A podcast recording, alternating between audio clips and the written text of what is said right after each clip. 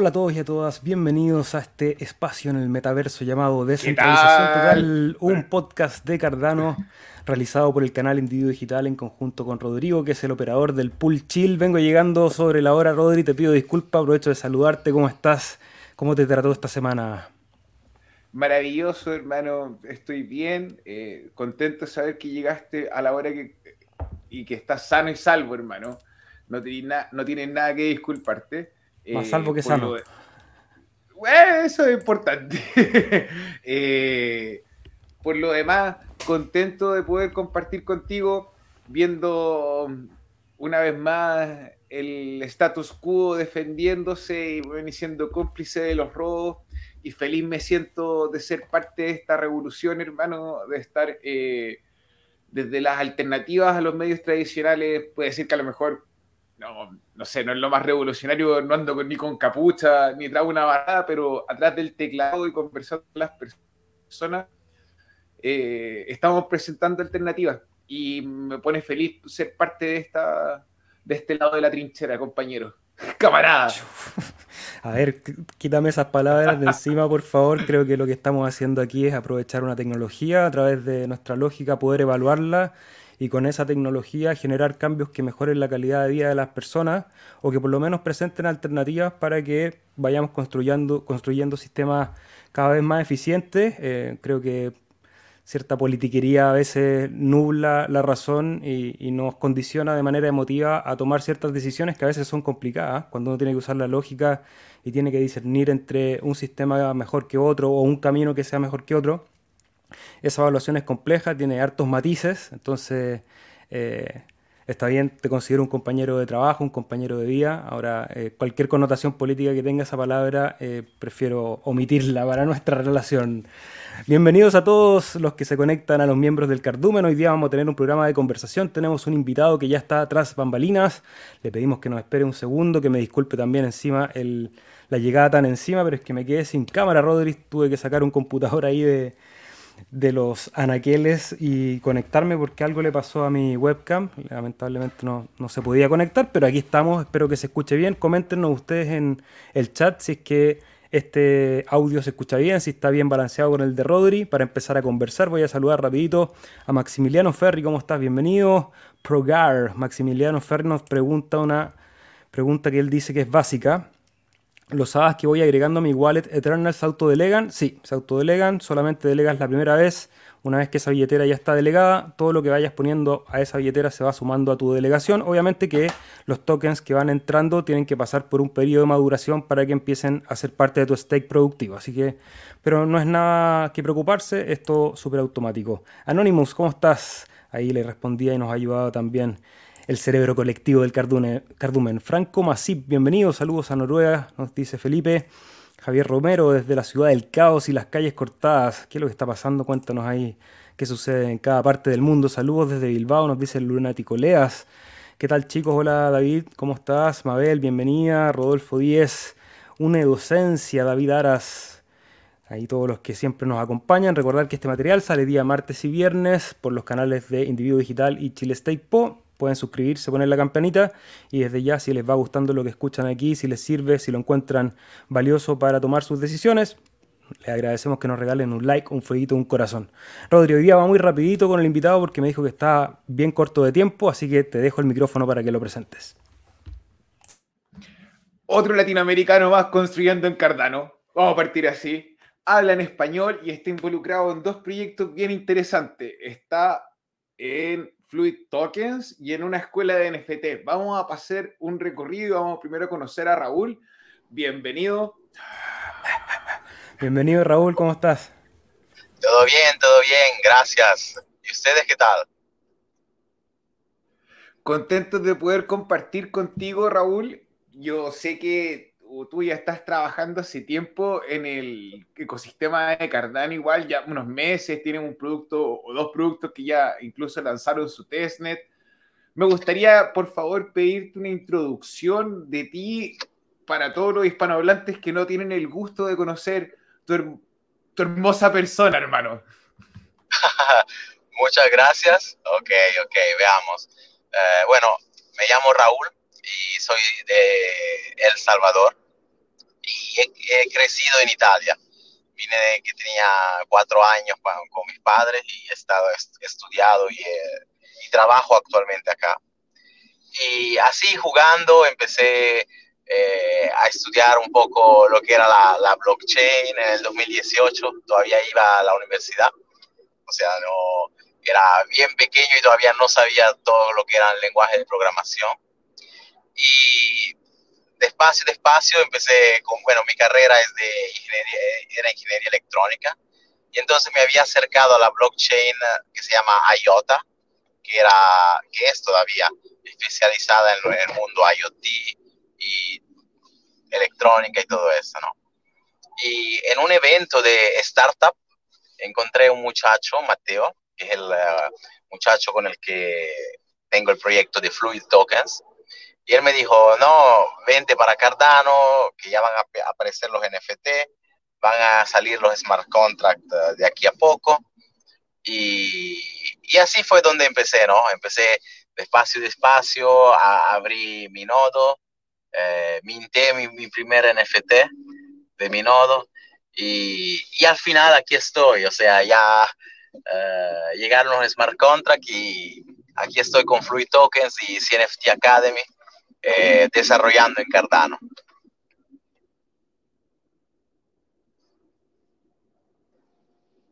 Perdóname si me había, no había alcanzado a pillar un botón. Entonces, de, este, de esta transición, Raúl, de estar trabajando en IOTA, que trabaja con la máquina virtual de Ethereum, a lo que estábamos conversando al principio un poquito tras bambalinas, fue muy, muy difícil hacer la transición de la máquina virtual a Cardano y utilizar del modelo de cuentas al UTO, ¿fue muy difícil empezar a hacer esa transición y trabajar?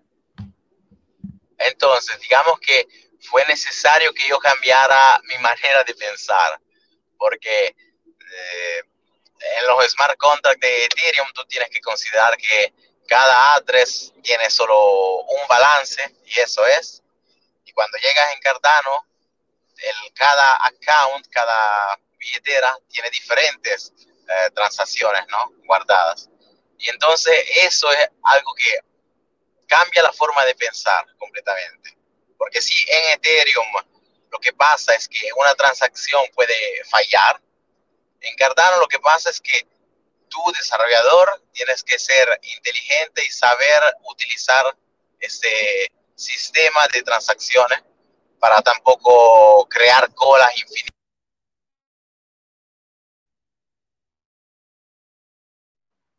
Ahí tenemos un poquito, se la guió un, poquito Raúl. Un pequeño problema es que estaba tratando de mejorar un poco el audio y parece que eh, quedó muteado. A ver, Raúl, ahora sí te escuchamos. ¿Aló?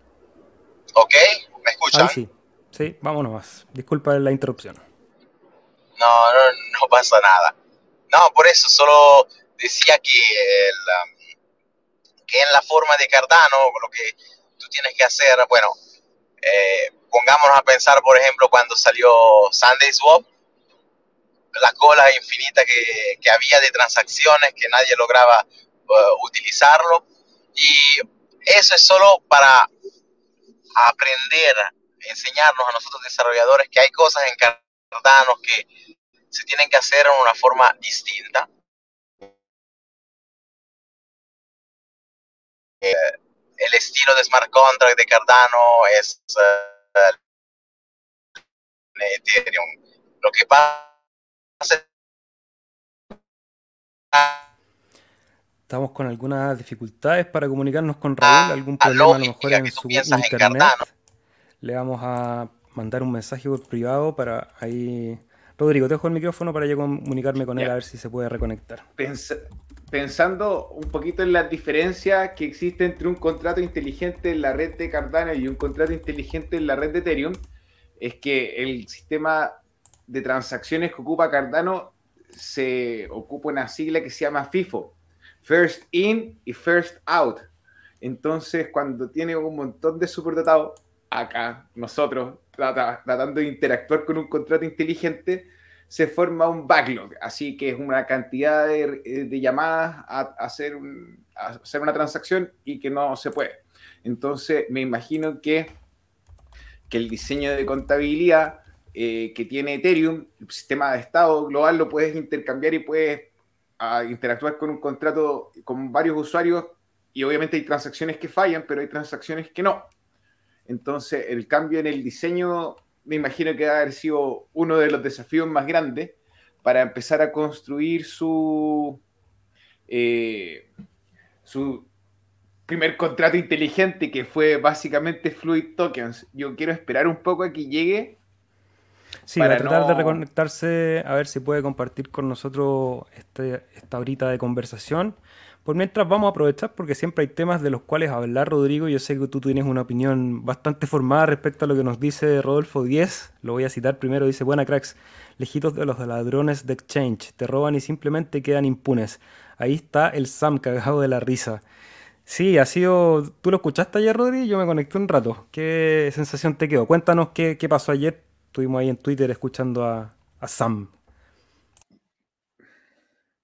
Este es un paréntesis gigante del programa, pero después de todo esta, este silencio que se generó tras el descubrimiento de las malas prácticas que mantenía el exchange FTX con su empresa colaboradora Alameda Research, sale el causante o el responsable de esto con una cara de superdotado y con una voz así como que, oh, no sé, perdón, les perdí los fondos, fue sin querer, no lo sé, no lo supe. Y hace seis meses atrás, cuatro meses atrás, era un genio, un superdotado, una persona increíble, bueno para las matemáticas, eh, estudió en el MIT, es un genio. Y ahora él no sabe lo que hizo. Entonces, hoy día salió un comunicado por parte de la oficina financiera de Estados Unidos felicitando a Sam Scamp por ir a hablar Sam Scamp. por ir a hablar y darle eh, de una forma u otra calma a los clientes que se vieron afectados por sus malas prácticas. Lo que me parece una basofia, como decía Bart Simpson, que quiere decir a mal gusto me deja así como con un mal sabor en la boca. Creo que es eh, una falta de respeto eh, a, la idea de que en la sociedad se crean instituciones en las cuales nosotros podemos confiar que va a haber un sistema de protección para el consenso, para la experiencia que vivimos en la comunidad. Y no sirve. Si Sam Scam se robó 10 billones y habla ahí con Janet Yellen en un panel, con Mike Zuckerberg, la gente de Estados Unidos lo felicita, la Kim Kardashian promociona un, scam y le hace cobran una multa, pero anda tú, Seba, o anda yo, o alguno de los oyentes robar una cosa. Te vais preso. Bueno, bueno Rodri, vamos a probar, vamos, vamos a probar de nuevo si es que está Raúl, por ahí volvió, ojalá que se haya mejorado la conexión. Hola Raúl, estás de nuevo ahí en, en pantalla. Hola, hola. Bueno, ahora sí te escuchamos. Oye, yo quiero partir, vamos a ir directo al grano para ver si aprovechamos la conexión. Tú estás con dos proyectos que se están creando y montando en la red de Cardano. Cuéntanos acerca de ellos, de qué se tratan y cuál es el proyecto que tienes de aquí en adelante. Ok. Eh, el primer proyecto que nació en noviembre del año pasado se llama CNFT Academy y es eh, un, um, un, website en el cual yo uh, tengo unos videos en el cual explico cómo empezar de cero, o sea, propio de la nada, a abrir un nodo en Cardano, mintear NFT en Cardano, eh, estar haciendo transacciones directamente del nodo, o sea, no usar una billetera, sino directamente de, del nodo, el puro código, digamos, así.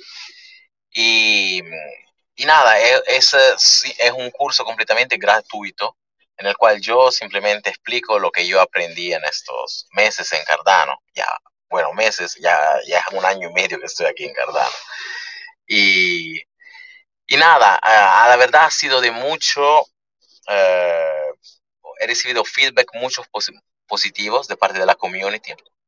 Tengo un Discord en el cual se habla solo de eh, desarrollar, en el cual uh, se hacen preguntas y es, eh, es un poco, digamos, más para desarrolladores este proyecto. Eh, y es muy interesante porque creo que eh, a mí me fue difícil encontrar toda la documentación correcta y actualizada en Cardano y tener una guía para lo, quien quiere empezar de cero puede ser algo bueno. Puede atraer más desarrolladores y así más personas. y lo que es eh, Fluid Tokens, en vez, ese es un proyecto DeFi, financia descentralizada.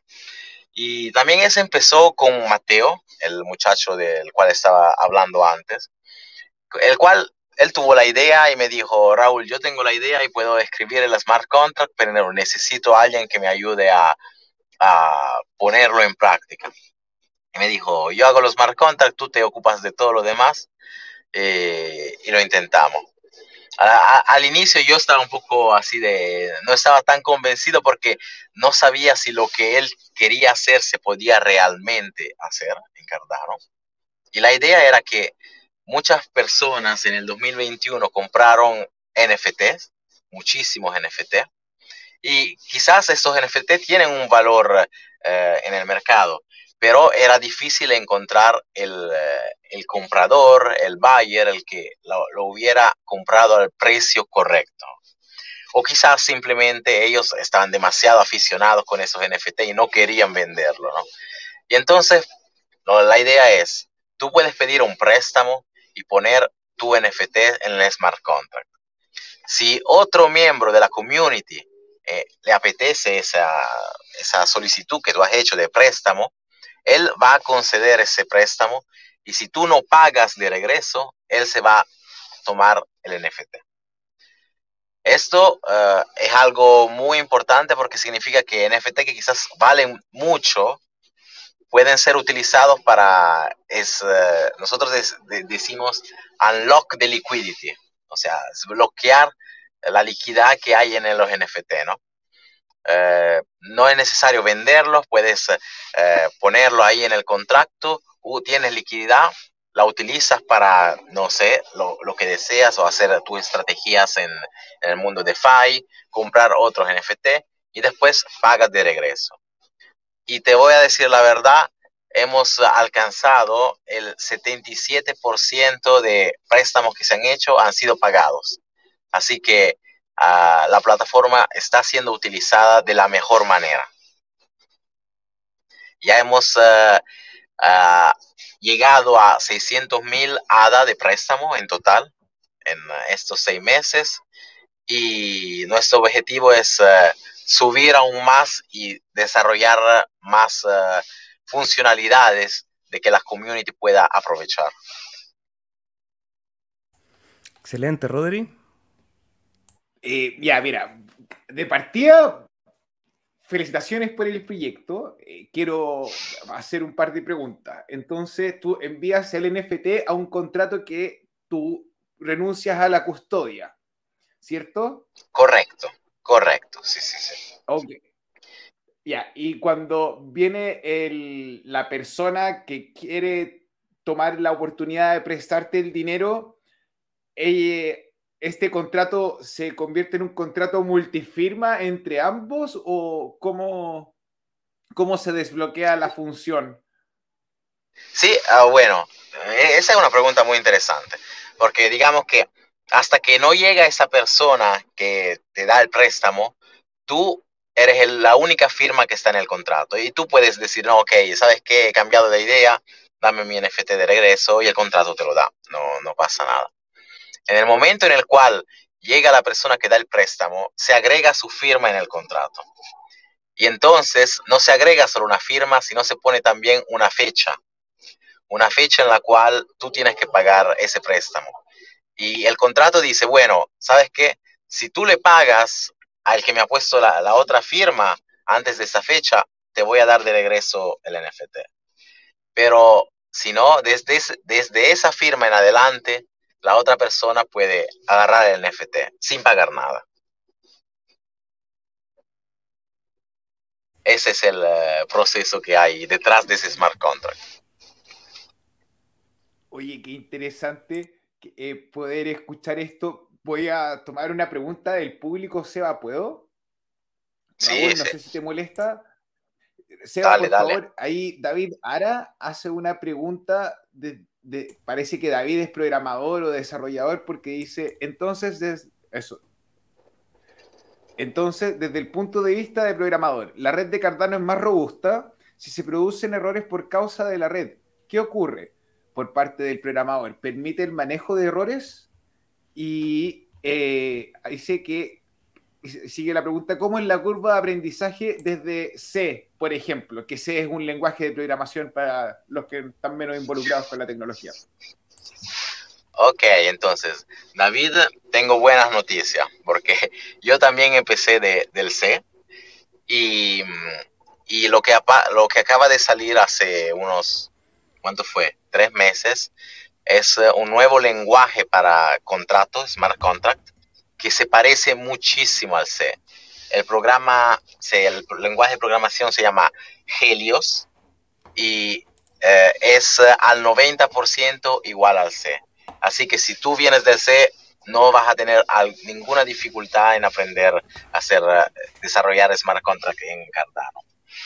Eh, lo que te puedo decir sobre los errores es que el error que puede ser es que tú tratas de mandar una transacción antes de que las transacciones estén actualizadas en la billetera, ¿ok?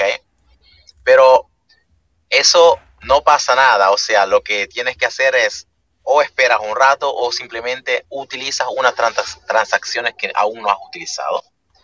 Y si en Ethereum esto se convierte en, uy, tengo un error, he gastado gas fees, en Cardano se convierte en, uy, tengo un error, no he gastado nada, no he perdido nada.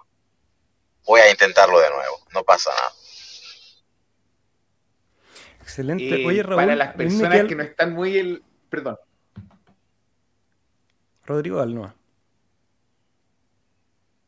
perdón, para las personas que no estaban a lo mejor muy familiarizadas con el concepto que estaba hablando Raúl, cuando uno tiene una billetera en Cardano y tiene diferentes tokens, son como que tuvieses una chaqueta con muchos bolsillos. Entonces vas a interactuar con el contrato inteligente y, tienes, y te va a decir, ¿y dónde tiene el NFT? Y empieza a buscarte entre todos los bolsillos y eso consume tiempo, porque hay un NFT o un token en cada UTXO. Entonces, de repente eso genera un fallo cuando son muchos bolsillos que revisar el contrato no alcanza. Perdón, si es, Seba, te dejo el micrófono. No, todo bien, no pida perdón si es su programa, profesor. Yo solamente quería llevar el tema a el asunto de los NFTs, porque veo que ambos proyectos le ponen principal atención a esta herramienta. Eh, en uno de ellos, que es NFT Academy, un poco para enseñar, para generar conocimiento de cómo empezar en este mundo.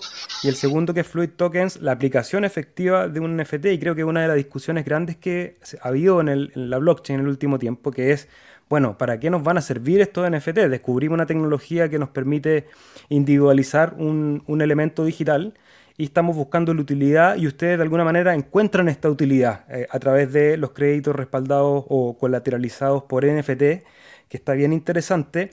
Entonces me gustaría que nos dijera, bueno, ¿cuál es el siguiente paso? Porque uno dice, el valor de ese NFT, que al final va a respaldar una deuda, está ligado a su potencial utilidad. Entonces, ¿cómo vamos construyendo? Porque yo te hago un préstamo y tú me pasas un, JPG, entre comillas, con una firma digital.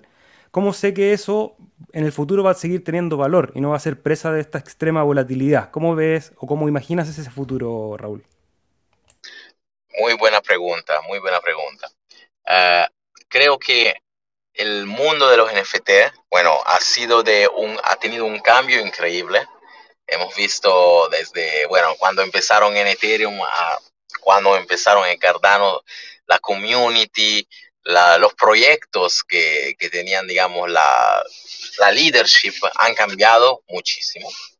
Y creo que de la misma manera ha cambiado muchísimo la utilidad que tienen estos NFT. Eh, como tú dices, eh, cuando uso un NFT como colateral para mi deuda, ¿quién me dice que ese NFT va a mantener ese valor en el momento de la deuda? No.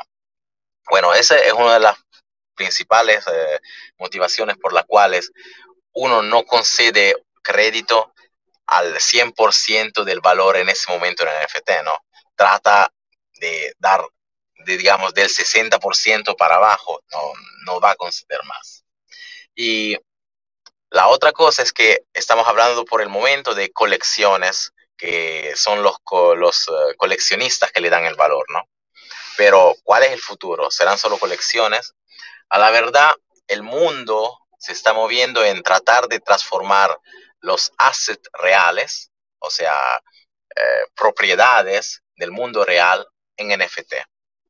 Y eso cambiaría todo, porque poner algo del mundo real como colateral en una deuda en la blockchain significa mucho, porque tú sabes que una casa, por ejemplo, ahora digo una casa, no va a cambiar de valor eh, prontamente y tan rápidamente como un NFT. Y, y eso ya es una aplicación que une el Web3 con el mundo real. Y esa es solo una de las posibles aplicaciones que hay. Pero ya hay en el Cardano Summit, donde fuimos a finales de noviembre, ya habían tres startups presentando esta, esta, estas ideas. Querían uh, uh, crear como NFT eh, para los uh, investors, para gente que quiere, quería invertir en proyectos. ¿Sabes qué? Tú puedes invertir en un proyecto y te voy a dar una parte de este proyecto como NFT. O sea, el NFT ya no es solo una imagen que representa una colección, sino ya es una parte de una startup en la cual yo he invertido. Y eso tiene un valor, tiene un valor que se supone eh, ser constante o mejor en aumento. Buenísimo, Rodri, está ahí, está ahí con el micrófono, ahí sí. Estamos con un poco de lago hoy día, bueno, vamos a sortear los problemas técnicos con los que hemos empezado para esta segunda patita de nuestra transmisión. Eh, me parece súper interesante porque efectivamente la el concepto de la tokenización de los activos o de los objetos en el mundo fue algo que salió hablando, si no me equivoco, el CEO de JP Morgan esta semana. Mientras todos los mercados caían, y decía, sí, mira, la tokenización es el futuro. Entonces, el hecho de poder conversar contigo, Raúl, y que tú me digas, bueno, en realidad, claro, ahora el arte puede ser que sea algo menos relevante, pero cuando estás hablando de una casa, o estás hablando a lo mejor de un vehículo o algo que tiene menos volatilidad, de repente es una oportunidad que el banco a lo mejor no le daba a todas las personas. Entonces, Correcto. Eh, eh, eh, yo creo que es un game changer, es, una, es como un producto, una prueba, una prueba de concepto muy buena. 600 mil hadas al precio actual quizá no suena tan pomposo, pero 600 mil hadas más de lo que facturan muchas pequeñas empresas en Latinoamérica y en Europa. Así que me parece muy, muy, muy, muy bien. No, sí, sí. Si pensamos que estamos activos de, en la mainnet desde junio, eh, estamos muy satisfechos con el resultado, considerando que eh, hemos empezado con cero funding, no, no hay ningún fondo eh, de nuestro lado y hemos crecido solo orgánicamente. Felicitaciones por, por eso. Oye Raúl, ¿cuál es el roadmap que tienen preparado para el proyecto de Fluid Tokens? ¿Cuáles son los siguientes pasos y dónde podríamos esperar que llegue un proyecto como el de ustedes no sé, en un siguiente bullroom esperemos, que, que de alguna manera yo creo que va a premiar a los que están construyendo en este momento que el mercado está bastante triste. Ah, bueno, como roadmap, lo que hemos, eh, estamos realizando en este momento en Fluid Tokens es, eh, empezando en enero, vamos a ya constituir como, incorporarnos ya como company, como sociedad, para poder ya poder hacer partnership reales, porque hemos estado en contacto con proyectos que ya son bien sólidos en Cardano, pero eh, el paso sucesivo para poder establecer esa partnership realmente es poder tener, digamos, un, un, nombre no solo Raúl, sino ya poder firmar como un Fluid Tokens, ¿no?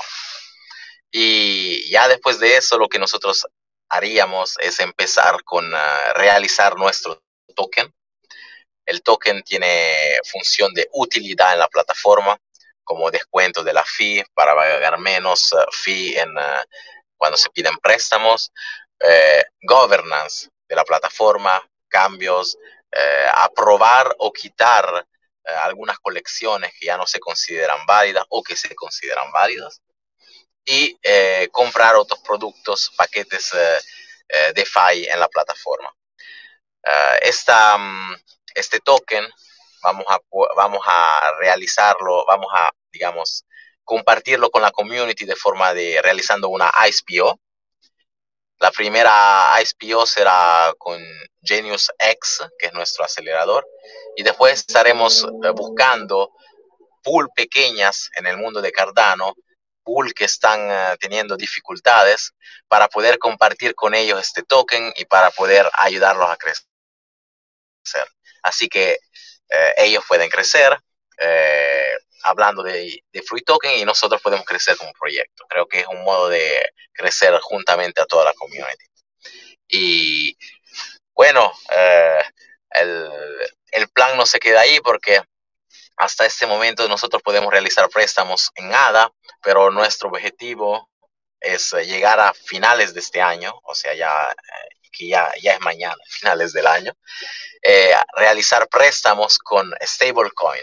Ya hemos visto que ya han aparecido las primeras en Cardano y entonces creemos que préstamos más estables pueden ser hechos. O sea, yo utilizo mi NFT como colateral pero voy a pedir un préstamo en uh, IUSD y, así estoy seguro que lo que me va a regresar va a ser más o menos uh, lo mismo que yo estoy dando como préstamo. El valor de ADA puede cambiar repentinamente, el valor de una stablecoin es más estable. Oye, te puedo, quiero hacer una pregunta, Raúl. En, a nivel programación, los tokens nativos de Cardano da lo mismo si es un NFT o es un token de utilidad o es una moneda estable. ¿Hay diferencias entre ellos como en lo que pesa una transacción para el script, por ejemplo? Ok, ok. A la, verdad, eh, no hay peso diferente, o sea que los tokens que son stablecoin, ADA o, bueno, los fungible token, pesan menos en las transacciones que los NFT. ¿Esto por qué? Porque cada NFT es único, así que no lo puede unir a otro NFT, ¿no? Y, los stablecoins, todos los assets, los fungible tokens, se pueden unir entre ellos. O sea, cuando mueves 500, eh, no sé, eh, Doge Husky, 500 Husky, cuando los mueves, están todos ahí empaquetados juntos. Pero si mueves 500 NFT, ellos son diferentes, así que es, más difícil ahí mandar la transacción con todos esos NFT. Oye, Raúl, tengo una pregunta en, dos áreas, en dos aspectos. Primero, ¿cómo ha sido tu experiencia de construir en Cardano, en esta blockchain, eh, respecto al feedback con la comunidad, con los otros desarrolladores? Y aprovechar de llevar esa pregunta al lugar donde tú te encuentras, porque una de las cosas que yo creo que a mí por lo menos más me gusta de estos programas es conocer cómo está la realidad en otros territorios. Hemos conversado con mucha gente de España, por ejemplo, y sabemos más o menos en qué está la blockchain y en qué está Cardano en España, pero nos gustaría que también nos cueste las perspectivas desde Italia, que me parece un territorio bien interesante. Ok, sí. Bueno, como desarrollador en Cardano, eh, al principio tuve dificultades, como dije, en, referir todas las informaciones, la documentación correcta, porque, bueno, era al principio, todavía no habían smart contracts y las personas que eh, desarrollaban smart contracts eran poquísimas, bien, bien pocas. Y el mundo está cambiando. Eh, ya, bueno, antes hablaba de Helios, pero Helios no es el único lenguaje de programación nuevo para Smart Contract. Ha nacido Blue 10, que es en TypeScript, que es completamente otro estilo. Está también Icon, que es el que está utilizado, utilizando Alice de Spacebud ahora para sus nuevos contratos. Y así que se está haciendo una variedad de, de lenguajes que puedan atraer más los desarrolladores.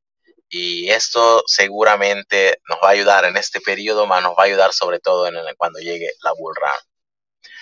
Sobre el tema de Italia, eh, bueno, la blockchain todavía no es eh, conocida demasiado, digamos, a nivel de desarrolladores.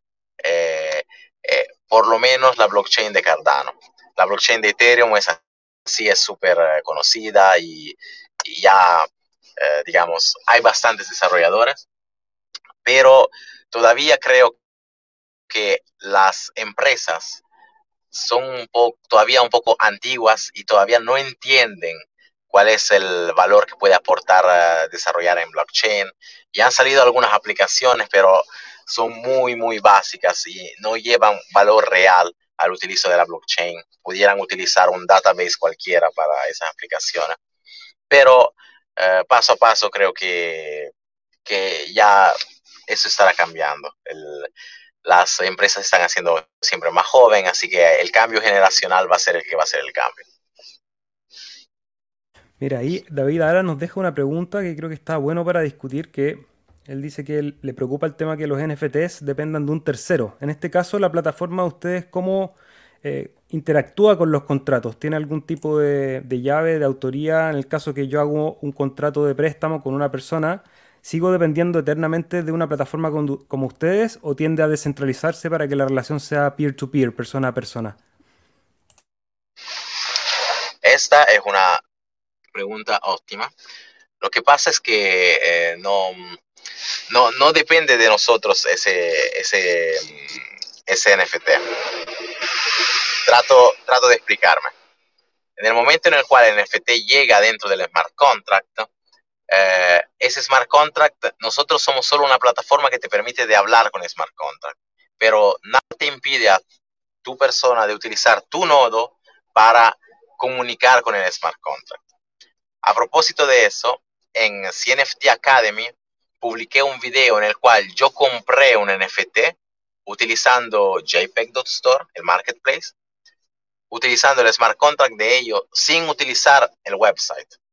O sea, yo directamente de, mi computadora, de mi ordenadora, de ahí eh, abrí mi nodo. Creo que es eh, uno de los últimos videos que, publiqué.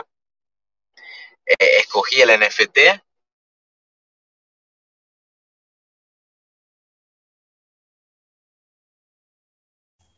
escogió el NFT y se fue nuestro amigo Raúl. Algún problema de conexión, nos dejó ahí con la idea suspendida en el aire. Vamos a ver si puede reconectarse. Tenía algunos problemas de conexión desde el principio, pero bueno, creo que alcanzamos a conocer de todas maneras los dos proyectos en los que está trabajando. CNFT Academy, la Academia de los NFT de Cardano, con algunos videos para quienes quieran iniciarse el, el, minteo y en el trabajo con esta tecnología que es bien interesante. Y la segunda es Fluid Tokens, que es una plataforma de préstamos respaldadas, colateralizadas en NFTs. Súper interesante, estuvimos aquí escuchando cómo se ha desarrollado el proyecto, cuál ha sido su experiencia de programar y trabajar en la red de Cardano. Y bueno, Rodri, seguimos los dos como siempre, volvemos a nuestra técnica básica. Voy a aprovechar de saludar ahí a quienes nos han ido dejando comentarios a través del chat. ¿Dónde nos quedamos recién? Parece que aquí en David Ara. Leoncio Cirilo, bienvenido. Robert Rojas, ¿cómo estás? Siempre nos escucho, siempre los escucho en diferido, pero hoy quise conectarme para agradecerte en vivo. Muchas gracias, Robert. Felices de que el material que nosotros estamos generando pueda ser de utilidad para todos ustedes. Andrés nos dice que estuvo revisando CNFT y le encantó, súper interesante, va a ver los videos. Sí, creo que está bueno, cualquier material educativo siempre se agradece, sobre todo gratuito y bien desarrollado en una plataforma, creo que es óptimo. Ahí llegó Raúl a ver si alcanzamos a cerrar la conversación de hoy porque nos dijo además que está bien ocupado de tiempo. Sí, perdón, perdón, pero aquí está la tecnología tratando de combatir conmigo. nos están boicoteando. Sí, sí, sí. No, bueno. Raúl, sigue nomás. No, sí, solo para decirles que, para concluir la respuesta que decía antes, o sea, no es necesario la plataforma para estar interagiendo con el smart contract. Eh, claro, puede ser más difícil si no tienes el website, pero nosotros no tenemos acceso a esos NFT, solo las personas que han firmado con el smart contract. Excelente, bueno, eso es una capa de seguridad importante, interesante, así que de mi parte todo el, buen porvenir para esos proyectos, que se sigan desarrollando. Este espacio está ahí para cuando quieran comunicar cualquier noticia. Y te quiero entregar el micrófono, Raúl, para que nos digas un poco cómo encontrarte, dónde pueden ver más información sobre los proyectos, para que aquellos que escuchen vayan y se enteren de lo que estás creando ahí, desde la Italia para el mundo. Ok, bueno, creo que si quieren mayor información, estar uh, uh, buscando, viendo qué, cuáles son las novedades, pueden uh, encontrar todos mis contactos en el sitio de Fluid Tokens. Ahí está, creo que está mi Twitter y mi LinkedIn al final de la página. También en CNFT Academy pueden mandar un mensaje directo ahí utilizando la plataforma y me va a llegar. O si no, me pueden buscar en Twitter como El Raulito y me van a encontrar. El Raulito CNFT soy yo.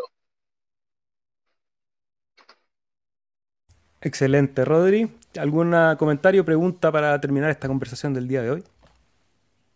Me encantaría hacerte un montón de preguntas, Raúl. Deberíamos hacer un asado, una, una comida para poder conversar por alto rato. Eh, gracias por venir. Está súper invitado a conversar o a exponer cualquier adelanto que ustedes quieran hacer o, o desarrollo dentro de su contrato o su servicio. Eh, me llena un montón de orgullo poder conversar de Cardano en español eh, saber que abordaste Cardano desde cero y, y, y, a pesar de haberte encontrado con dificultades, saliste adelante y eso es un bonito ejemplo para tan solo tu familia que te mira, sino que para nosotros que estamos afuera y no te conocemos decimos, mmm, él lo hizo, a lo mejor yo también. Así que gracias por ser un buen ejemplo, Exacto. hermano. Felicitaciones. No, muchas gracias a ustedes por, uh, por haberme dado la oportunidad de compartir aquí con ustedes, en serio. Y creo que estos espacios aquí uh, que se hacen así es, son de mucho provecho para toda la community, porque son momentos en los cuales podemos pararnos un momento y decir qué es lo que está pasando, dónde estamos yendo, y es bueno, es bueno. No somos solo personas en Twitter, sino somos personas reales y podemos conversar. Excelente, Raúl. Un millón de gracias. Sabíamos que estás ahí corto de tiempo, pero ya tendremos más oportunidades para seguir conversando en este lugar o a través de Twitter. Ahí nos vamos mensajeando. Así que felicidades y nos estamos viendo en la próxima, Raúl. Ok. Chao, chao. Muchas gracias.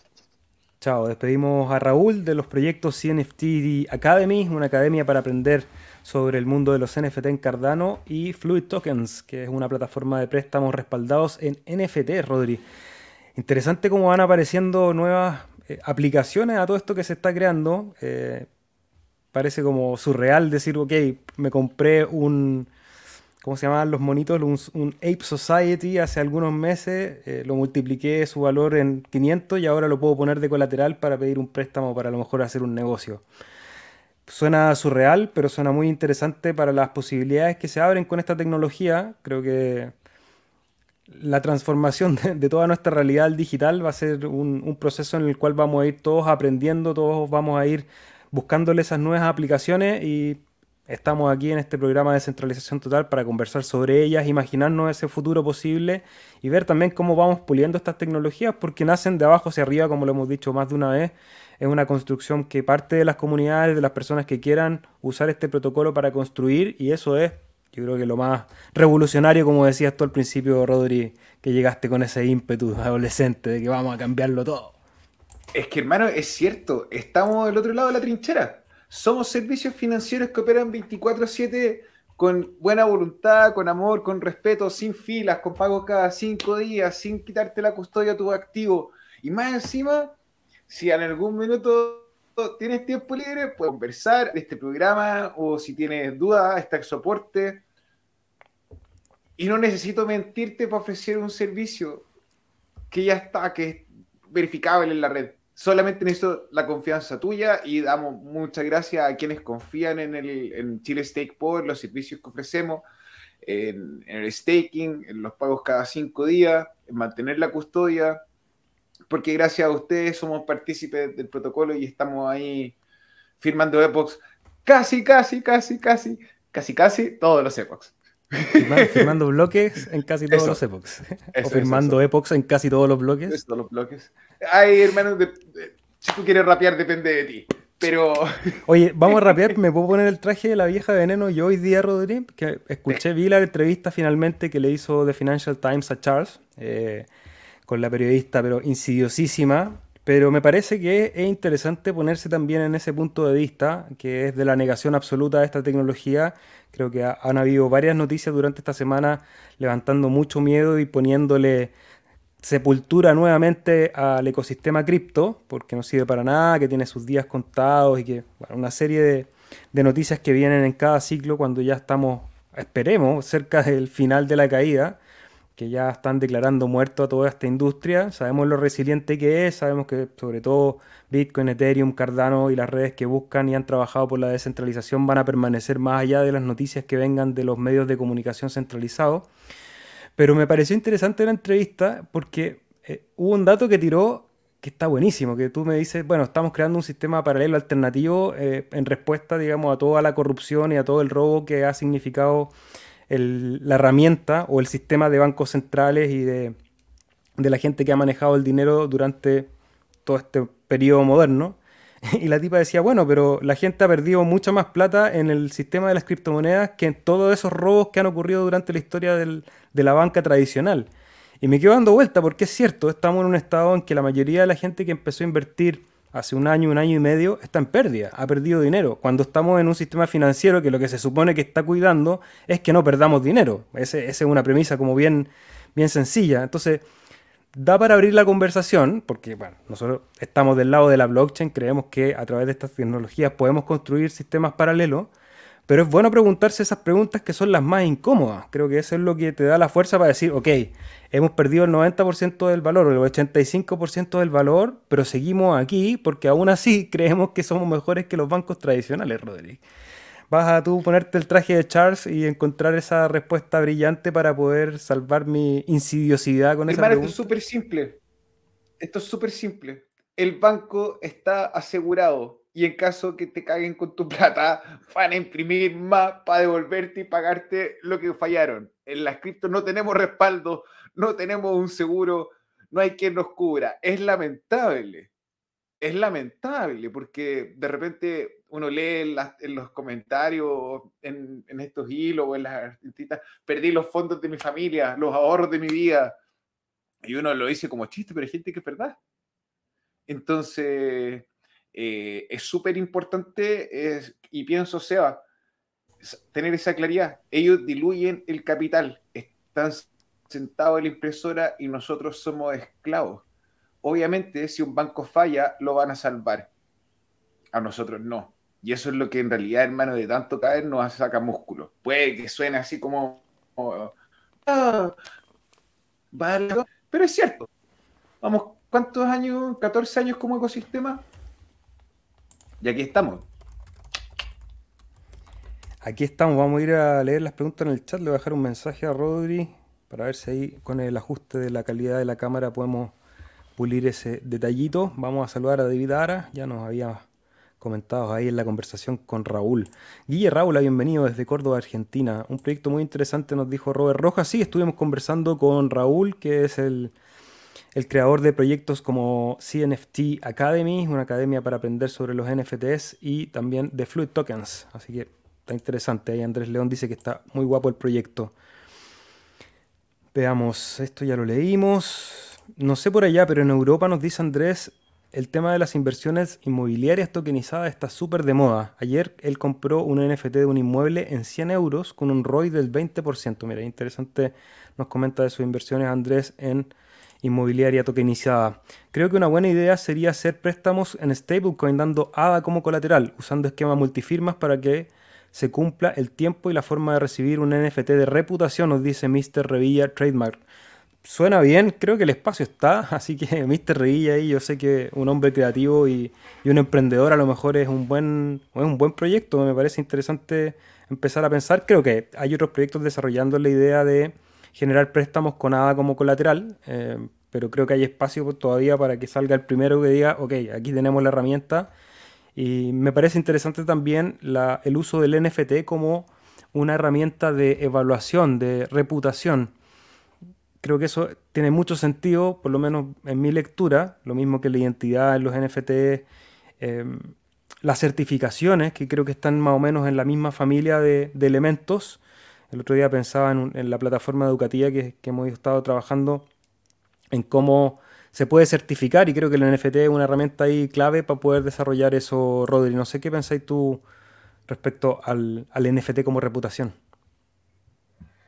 Pienso que va a ser uno de los elementos que va a dar seguridad a los micropréstamos, porque el riesgo que involucra prestar plata cuando de repente no tiene colateral como para hacer el cambio con versus ADA, eh, va a ser una herramienta para crear reputación y para darle veracidad. Así que estoy, pienso que sí que hay que usarlo, no. Ya, ahí estuve arreglando, parece que soy yo el que estaba con problema de conexión entonces. Lindo Teasing nos dice el Ingo. ¿Cuál, será del proyecto? antes de que se fuera, antes de que se fuera Raúl, que estábamos conversando viendo los videos y justo se marcó antes de que ¡ah! Ese, sí, sí, sí. Saludos a My Life Food. Buena cosecha este último Epoch, nos dice Tierra Viva. Sí, ha estado bueno los últimos Epochs, así que felicidades a todos los que nos acompañan en este viaje por el océano de Cardano. Manu, saludos desde Valparaíso, bienvenido. Chaca Mitrandil, ¿cómo estás? Lindo programa como siempre, muchas gracias, Mister ahí que siempre nos apoya.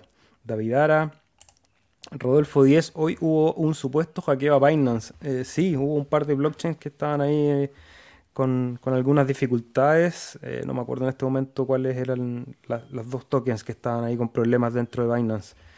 Ya saben, la recomendación por lo menos de este espacio de comunicación es saquen sus hadas, saquen sus criptomonedas de los exchanges, solamente dejen ahí lo que están ocupando para hacer trading activo, si es que son scalpers o hacen eh, operaciones a corto plazo, creo que sí, eh, para, esa, para esa función eh, está hecho un exchange centralizado.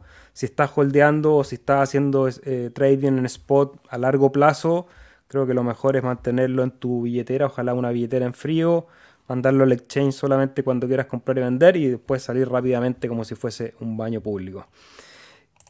¿Qué market cap de NFT recomiendan que sea bueno? Nos pregunta Marco Masip. Mira, en Cardano yo los que he usado son jpg.store, cnft.io y Artifact. Son los tres que yo he usado. Hay muchísimos más hoy en día, pero esos son los que tengo ahí en mente y todos me han funcionado bien, Rodri. ¿Tú tenías alguno favorito o has operado con alguno? Artifact me, gusta harto, a pesar de que estuvieron a punto de cerrar el marketplace por como que les faltaba volumen de trading. Y, y me gustaría sumar The Art Suite como la pieza de arte, que es un eh, marketplace de NFT que hizo eh, nuestro sensei y amigo Alfred del Cardano Hotel. Entonces ahí hay una oportunidad también para algunos de ustedes. Si tú eres artista o alguien en la audiencia es artista y no sabe cómo hacer inscribirse y no tiene, tiene como susto de hacerlo, escríbanos un mensaje por interno, escríbanos acá abajo y lo ayudamos. Sí, obviamente no, voy a ser tu mecena ni te voy a garantizar que te conviertas en un patricio, pero vamos a pasarla bien. Lo vamos a pasar bien. Oye, Rodri, yo necesito, necesito un agente para poder NFTear mi, mi nuevo disco. Vamos, mi perro, vamos a hacer algo entonces ahí. ¿Cuándo, los, sale? ¿Hay noticias? Pronto, pronto, pronto. Siempre es difícil dar una fecha. Yo no me la voy a jugar ahí a a tirar fechas como los proyectos cripto que después no pueden cumplir. Nosotros vamos piano piano, pero se avanza, se trabaja. Ya queda, cada día queda menos que el anterior. Hay que seguir trabajando en el sistema DeFi, nos dice Mither, en todas sus ramas, dado que el mercado alcista dará sus frutos. Sí, creo que todos tenemos esa hipótesis en este lugar y es por algo que estamos aquí. Ahora creo que siempre es bueno eh, cuestionarse y ponerse en los peores escenarios para evaluar también cuáles son las posibilidades. Estamos en un ecosistema de alto riesgo, son inversiones eh, bien volátiles obviamente porque es tecnología nueva, son capitalizaciones de mercado pequeñas todavía, entonces se puede mover muy rápido con las noticias. Hemos visto este año y el año anterior han sido realmente una montaña rusa de, sí, estamos desprendidos o, o, disasociados del valor de los mercados tradicionales, después estamos en la misma, primero somos la respuesta a la inflación, después la inflación es la que nos determina y estamos ahí tratando de sacar conclusiones, tratando de sacar lecciones también pero sobre todo, y por eso invitamos aquí la mayoría de los viernes a creadores, lo importante es seguir desarrollando esta tecnología porque creemos que a través de ella se pueden ocurrir eh, bastante mejoras en los sistemas financieros, sobre todo aquellos que no han tenido la opción de bancarizarse, Rodri. Pienso en Yuri nomás, hermano. Este año me ha hecho pensar en Yuri. ¿Hombres al borde de un ataque? De sé, los pobres hombres son como niños, míralos. Manu, mucha gente ha perdido el dinero en cripto. Es porque no han entendido nada y han caído en terceros de confianza. Un contrasentido total. Sí, por eso y por mucho más también. Creo que si, como es una alternativa a la hegemonía del poder, obviamente que vamos a ser víctimas de hartos ataques y de desprestigio sobre todo. Eso es, parte del, de, este, de esta lucha de fuerzas, porque cuando están concentrados los recursos en un lugar y aparece una tecnología que permite distribuir un poco esos recursos, o al menos una cierta parte de ellos, obviamente que va a generar resquemor en aquellos que controlan esos recursos y van a tender a, vilipendiar y hablar mal de aquellos que están tratando de irrumpir con una tecnología que desarma ese sistema anterior. Eso es una, parte de la lectura. Y por otra parte es que al ser activos de alto riesgo todavía no sabemos en qué precio están, eh, cómo nos afectan toda esa cantidad de inputs que tiene la realidad económica mundial, porque ya estamos jugando, hablamos del ecosistema total de cripto, ya estamos jugando en las ligas del gran dinero, digamos. O sea, hay fondos de capital moviendo dinero, están los estados metidos. Eh, hay muchos actores de muchos poder y muchos recursos que ya están en las criptomonedas a través de Bitcoin, Ethereum, de Cardano, de otras, de otras cripto. Entonces, obviamente que vamos, estamos empezando a leer el precio a través de esos movimientos de capital también. Eh, entonces, es complejísimo porque, lo hemos hablado, un, un capítulo que hablamos harto de eso. Yo me acuerdo que el ciclo anterior, cuando estábamos en el cripto invierno anterior, la promesa de la gran subida era que las criptomonedas eran un refugio para la inflación. Y resulta que pasó, llegamos a la burbuja de, que nos llevó a los 3.4 en el caso de ADA. Esa burbuja cayó y resultó que ahora todo el argumento para esta caída ha sido precisamente la inflación. Entonces se rompe la narrativa, significa que la narrativa no iba por ahí. Aún así, y cuando uno estudia la tecnología, vemos que sigue teniendo sentido la blockchain, eh, probablemente más que nunca. Pero en la narrativa van a encontrar una nueva manera de decir, ok, ahora sí la gente y los grandes capitales se van a mover a este lugar. Eh, y va a ser cíclico, eso es, la hipótesis, creo que es lo más lógico porque es así como ha ocurrido no solamente con la tecnología de Bitcoin, de Bitcoin y de las criptomonedas, sino que con en general cualquier tecnología que irrumpe se mete en el mercado y pasan un par de ciclos hasta que el mercado puede evaluar bien su precio, Rodrigo. Después de caer, uno se levanta. Y en las caídas bien grandes, los rallies que vienen después han sido maravillosos. Así que qué bueno tener la oportunidad de ser testigo, un poquito más educado, con una red de amigos y buscando salir de la, de la, ¿cómo la carrera, la, carrera de las ratas. Entonces, eh, nada, esta es una oportunidad que está entretenida, obviamente tiene sus riesgos, pero, bueno, me voy a quedar trabajando desde las 8 de la mañana hasta las 8 de la noche en una oficina para jubilarme a los 60 y que la pensión se me diluya en el poder de compra gracias a la inflación, vamos a venir peleando. Veamos cómo nos va. José nos pregunta qué opinamos de Genius Yield. Se viene la venta pública. Saludos desde, desde Berlín. Genius Yield proyecto bien interesante, José. Estuvimos nosotros compartiendo en Argentina con Marvin, con Lars, que son creadores y, desarrolladores de ese proyecto. Em, gente muy capaz, eh, por, esa, por ese sentido creo que es un proyecto interesante a tener atención. Estuvimos conversando aquí con Euge también, que es una de las embajadoras de ese proyecto en español, así que puedes revisar algunos de los capítulos más atrás para ver un poquito más de detalle de, de ese proyecto creo que hay que estar ahí, hay que mirarlo. Creo que tiene los actores por lo menos un equipo suficientemente capaz para eh, augurar un, un buen futuro. Eh, está todavía un proyecto naciente y tenemos sorpresas, Rodrigo. Yo creo que pronto vamos a tener sorpresas respecto a Genius Jill, según lo que conversamos el otro día. Sí. Eh, y una cosa bueno, ahí Seba, tú lo dijiste, que por la cual yo creo que mucha gente se ha sentido segura con el concepto de Genius Yield es la participación de Lars. Lars, eh, obviamente, a lo mejor no es la persona que, que uno podría imaginar que está a cargo siendo el CEO de la empresa, pero como es la persona encargada de los, del sistema de educación, de los contratos inteligentes, de enseñar Haskell, de enseñar Bluetooth, eh, por lo menos el producto debiese funcionar y debiese tener la tecnología que ofrece. Entonces, eso eh, yo creo que es de, las de los pocos proyectos donde uno puede encontrar como esa certeza de decir, ¿sabéis que eh, de renombre está ese jugador ahí en el equipo? Eso. Ya pues Rodri, hoy día vamos a cortar justito en la hora, que yo tengo todavía un par de compromisos más de trabajo.